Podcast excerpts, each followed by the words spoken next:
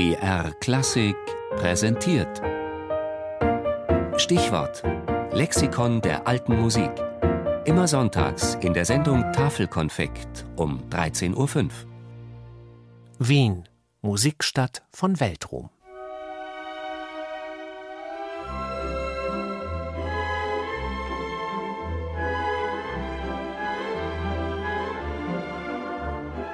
Die Debütanten walzen im Dreivierteltakt auf dem Opernball, im Prater blühen wieder die Bäume, im Stephansdom singen die Wiener Sängerknaben die Krönungsmesse, im Goldenen Saal des Musikvereins spielen die Wiener Philharmoniker die Auferstehungssymphonie, an der Staatsoper läuft Fidelio in Starbesetzung und im heurigen Lokal schunkelt man zur Schrammelmusik.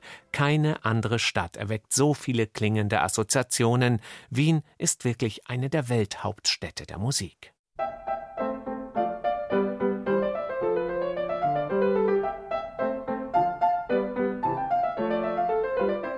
Gibt es eine andere Metropole, in der so viele berühmte Komponisten lebten und wirkten?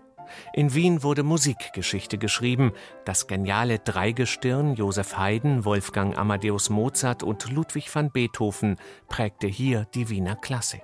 Nach ihnen komponierten Franz Schubert, Franz Liszt, Johannes Brahms, Anton Bruckner und Gustav Mahler ihre großen Werke in der Hauptstadt der KUK-Monarchie.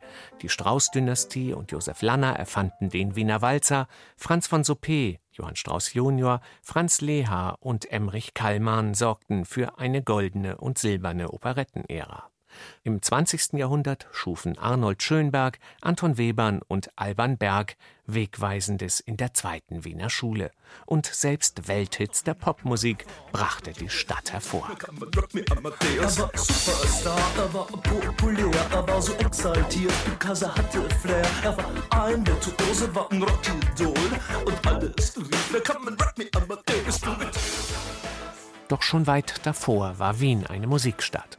Im Mittelalter gab geistliche Musik den Ton an, die Klosterneuburger Handschrift von 1325 etwa beweist den hohen Stellenwert des deutschsprachigen Kirchenliedes.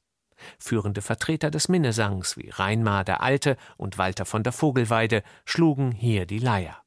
Im 15. Jahrhundert nahm unter dem Habsburger Kaiser Maximilian I. die Hofkapelle einen gewaltigen Aufschwung und blieb bis ins 18. Jahrhundert hinein Zentrum des Musiklebens in der Stadt. Hofkapellmeister und Hofkomponisten wie Heinrich Isaak, Ludwig Senfel, Johann Heinrich Schmelzer, Johann Josef Fuchs oder Antonio Salieri prägten ganze Epochen.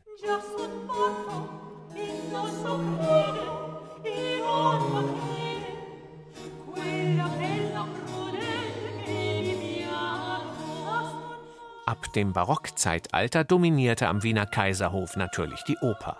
Pietro Metastasio schrieb hier seine Bestseller-Libretti, Antonio Cesti die Gebrüder Bononcini, Antonio Caldara, Johann Adolf Hasse oder Nicola Porpora komponierten opulentes Musiktheater und Christoph Willibald Gluck zündete die erste Stufe seiner wegweisenden Opernreform in der Stadt. Selbst die Herrscher beteiligten sich aktiv am Musikleben. Die Kaiser Ferdinand III., Leopold I. und Joseph I. waren achtbare Komponisten, ihre Nachfolger Maria Theresia und Joseph II. ausgebildete Musiker. Kein Wunder, dass Mozart, Mahler und Kollegen von so einer musikbegeisterten Stadt angezogen wurden und bis heute werden.